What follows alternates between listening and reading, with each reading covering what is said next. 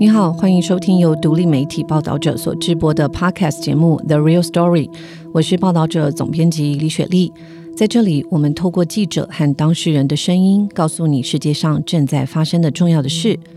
过去一周，非常感谢读者、听众、赞助者对于我们团队前往乌波边境报道的鼓励哦。我们收到好多人对于记者们是不是挺进乌克兰现场的担忧，但也收到不少对编辑台还有对志新、子磊、应瑜进到乌波边境采访的鼓励和支持。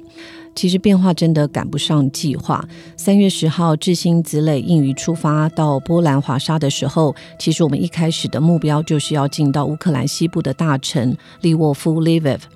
但是出发前哦，智新其实就有跟我讨论过。最大的挑战是不是能够进到乌克兰西部？因为它的变数就是乌西被轰炸，或者是我们拿不到乌克兰的签证哦。其实乌克兰的签证在台湾并不好拿，主要是因为两国没有设办事处。我们呃在申请乌克兰签证的时候要附上很多的证明，不少人是透过旅行社再送到日本的乌克兰大使馆，或者是台湾人要到其他国家，呃，如果当地有乌克兰大使馆的国家来办签证。那智兴呢，他们是在乌克兰就是被入侵后上网拿这个签证的，那时候网站也登记不上。我们后来的方式是，除了上网以外，我们还到乌克兰的国防部写信，我们拿到了采访的许可，当然我们也带有。有国际记者证，但是没有想到进到乌波边境，特别是呃进到乌克兰海关时候，海关因为记者们没有签证不让进哦。那即便当下智新就致电给乌克兰的国防部，国防部说没有问题，但是海关说不行。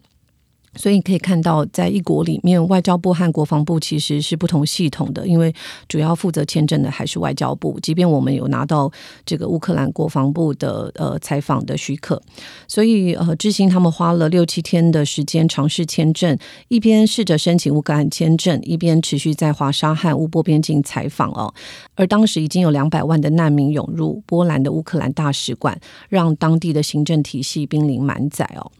呃，所以除非你在开战前就取得乌克兰签证，或者是跟其他的国家比较，因为台湾困难的外交处境，呃，尤其是乌克兰过去跟中国的关系紧密，就是它是一中政策哦，加上两边没有办法互设办事处，这的确不是我们单方面可以决定是否能够拿到签证。那我想，知青和之类这一开始进去的时候，只能到挺进乌波边境，没办法进到乌克兰，他们其实呃非常的难受，又是也觉得。呃，其实情绪上有一些呃受到波动，可是非常非常的尽力。那呃，我们后来呢，就在这个波兰的乌克兰大使馆前通电话做了决定，请他们把已经约到的大量的乌克兰的访问以视讯和电话完成，然后专注在波兰和德国后续的采访。其实至今出发前，我们就有清楚的规划，希望分别从乌克兰、波兰、德国三个现场。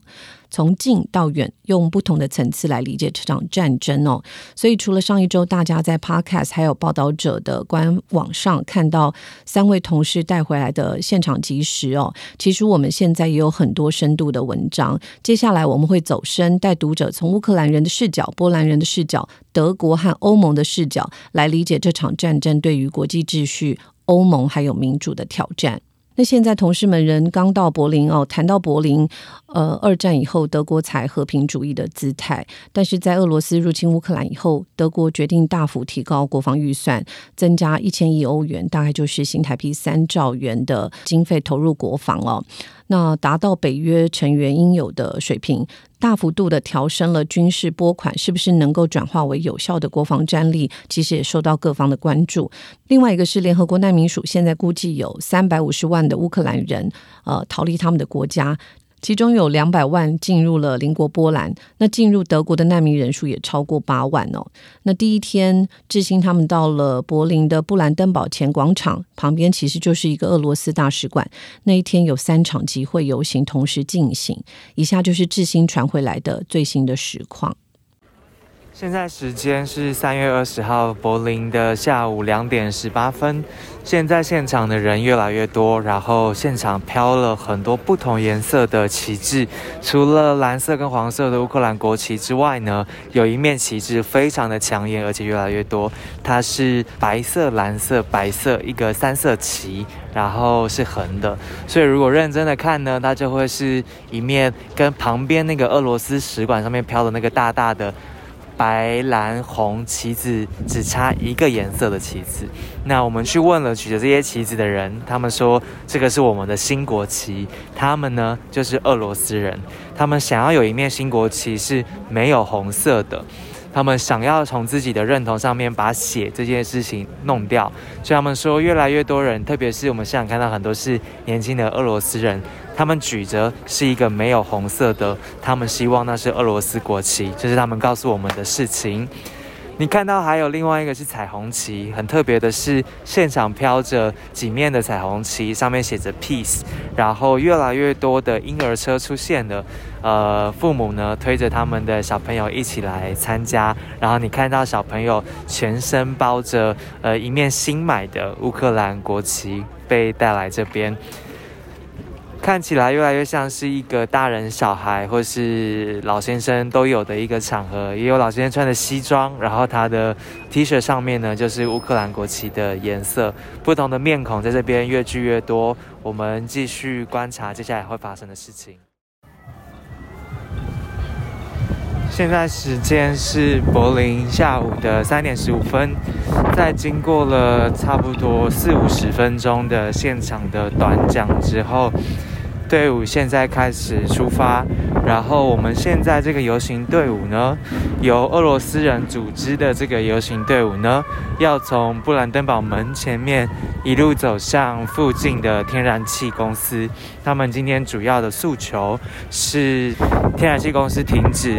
购买来自于俄罗斯的天然气，希望停止。那看到旁边德国人举的标语是。我不要使用血腥独裁者的天然气。队伍现在沿着布兰登堡门前面的这个大道一路的走向天然气公司，但其实今天在同一条大道上，德国柏林最重要的这条大道上面呢，不只是有这一场游行，在队伍的另外一端呢，有一个。主要的诉求是关闭天宫的诉求，呃，是由年轻人组织的，有一个荧幕在那边，然后很多人也在现场。他们的诉求是希望北约能够赶快醒来，不要太迟了，希望能够赶快关闭乌克兰的天空，停止轰炸式的这样子的屠杀对平民的无辜的伤害。那是那一场游行。那过了布兰登堡门呢？你会看到，如果你有看到照片的话，就会是呃最大型的今天最。大的一个集会，在那边有两万人，至少两万人。然后在现场从三点开始，一路会有不同的歌手进行募款式的演唱，一直到晚上。一条大道上面三场抗议，有不同诉求，主要就是这场战争当中各式各样从呃。乌克兰境内正在发生的战况，还有国际局势，以及北约应该做出什么样子的决定等等的不同的诉求，在本来应该是平静欢乐的星期天呢，但是在这条大道上面，呃，你可以听到相当相当的激烈。短讲的不同人有时候动了情绪，那有时候讲完话之后，现场人会拍手叫好。发言的语言除了乌克兰语之外，也有德国进行翻译，所以现场呢，不同民族的人在这边，呃，有了交集，有了交汇。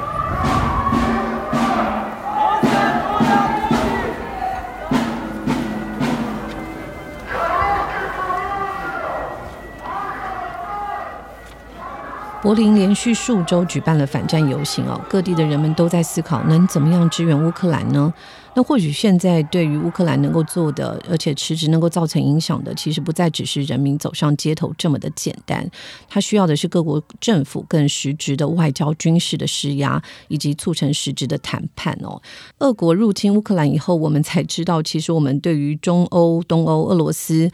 台湾社会对于这些国家的认识并不深刻。那报道者这次投入了大量的人力，我们也想帮助读者和听众更深入理解这一片我们并不熟悉的领域和国度哦。如同我们一开始在节目所说的，我们会持续写出这几个国家的现场的深度报道，希望透过一次次深度的文字和声音的报道，能让大家有更多元和正确的资讯，也帮助大家耳聪目明。下一集我们会谈到俄罗斯裔的乌克兰人怎么看这场入侵，以及从中带大家来看俄乌历史的纠葛、乌克兰人的挣扎和认同。如果你喜欢 The Real Story，喜欢报道者，希望现在在收听节目的你能够分享我们的报道给还不认识或不熟悉我们的朋友，也欢迎你们单笔或定期定额捐款支持，让我们持续到现场推出有品质的报道。我们下一次见。